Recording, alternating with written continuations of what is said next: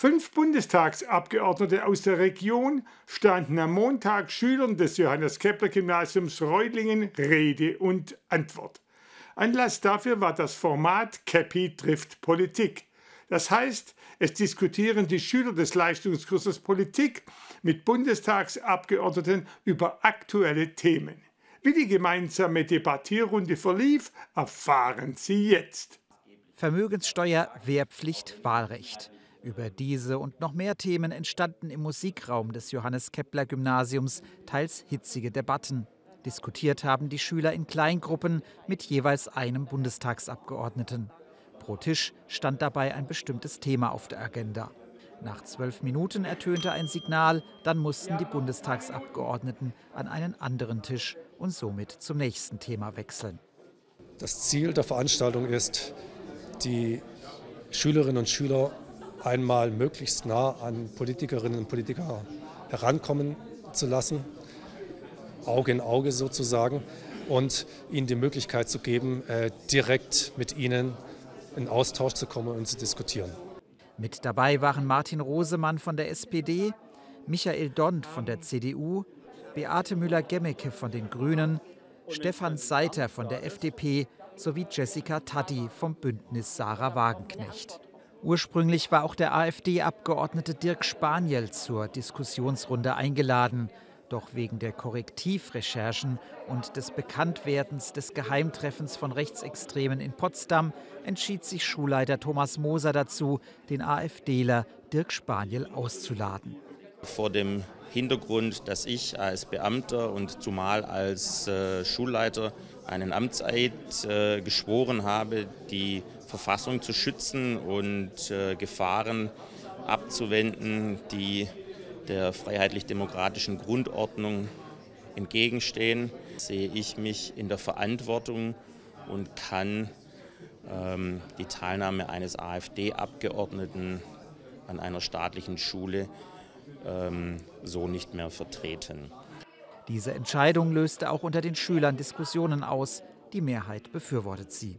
Ich fand die Entscheidung sehr gut von der Schulleitung, dass sie gesagt haben, wir sind für Demokratie und wir sind dafür, dass wir ein offenes Bild haben mit allen demokratischen Parteien. Aber ich finde, die AfD ist keine demokratische Partei mehr und deswegen gehört die nicht in so einen Rahmen, wo eben mit äh, demokratischen Parteien geredet wird. Der Reutlinger AfD-Kreisverband hingegen kritisiert die Ausladung. Gemäß Beutelsbacher Konsens sollten sich Schüler neutral und breit informieren können, so die AfD. Bei der eigentlichen Diskussionsrunde ging es dann aber nicht um die AfD, sondern es wurden Themen wie ein Tempolimit auf der Autobahn, ein Kohleausstieg bis 2030 und die Wiedereinführung der Wehrpflicht debattiert. Es war eine tolle Diskussion. Die Schülerinnen und Schüler waren sehr gut vorbereitet. Sie haben äh, sich wirklich äh, uns auch gebohrt, ja? also wirklich was von uns verlangt.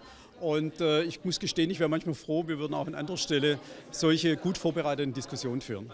Also es war hoch qualitativ, das mal so sagen. Also die Schülerinnen und Schüler sind sehr tief eingestiegen in die Materie, haben auch ihre Argumente äh, sehr gut begründet, warum sie jetzt für das eine sind oder für das andere. Beim Tempolimit waren aber auch offen für Diskussionspunkte. Ja, sie waren nicht festgefahren, sondern sie waren an der Diskussion interessiert und das hat richtig Spaß gemacht. Auch die Schüler sind gerne mit den Politikern ins Gespräch gekommen. Durch die gemeinsamen Diskussionen konnten sie einiges lernen. Dass wir hier die Möglichkeit haben, mit Bundestagsabgeordneten zu reden, ist mega und glaube ich auch selten, dass man so eine Möglichkeit mal hat, mit so vielen verschiedenen zu reden aus verschiedenen Parteien und dass man da auch sich auch ein ich sage mal, dass man ein eigenes Bild hat von verschiedenen Meinungen von verschiedenen Parteien.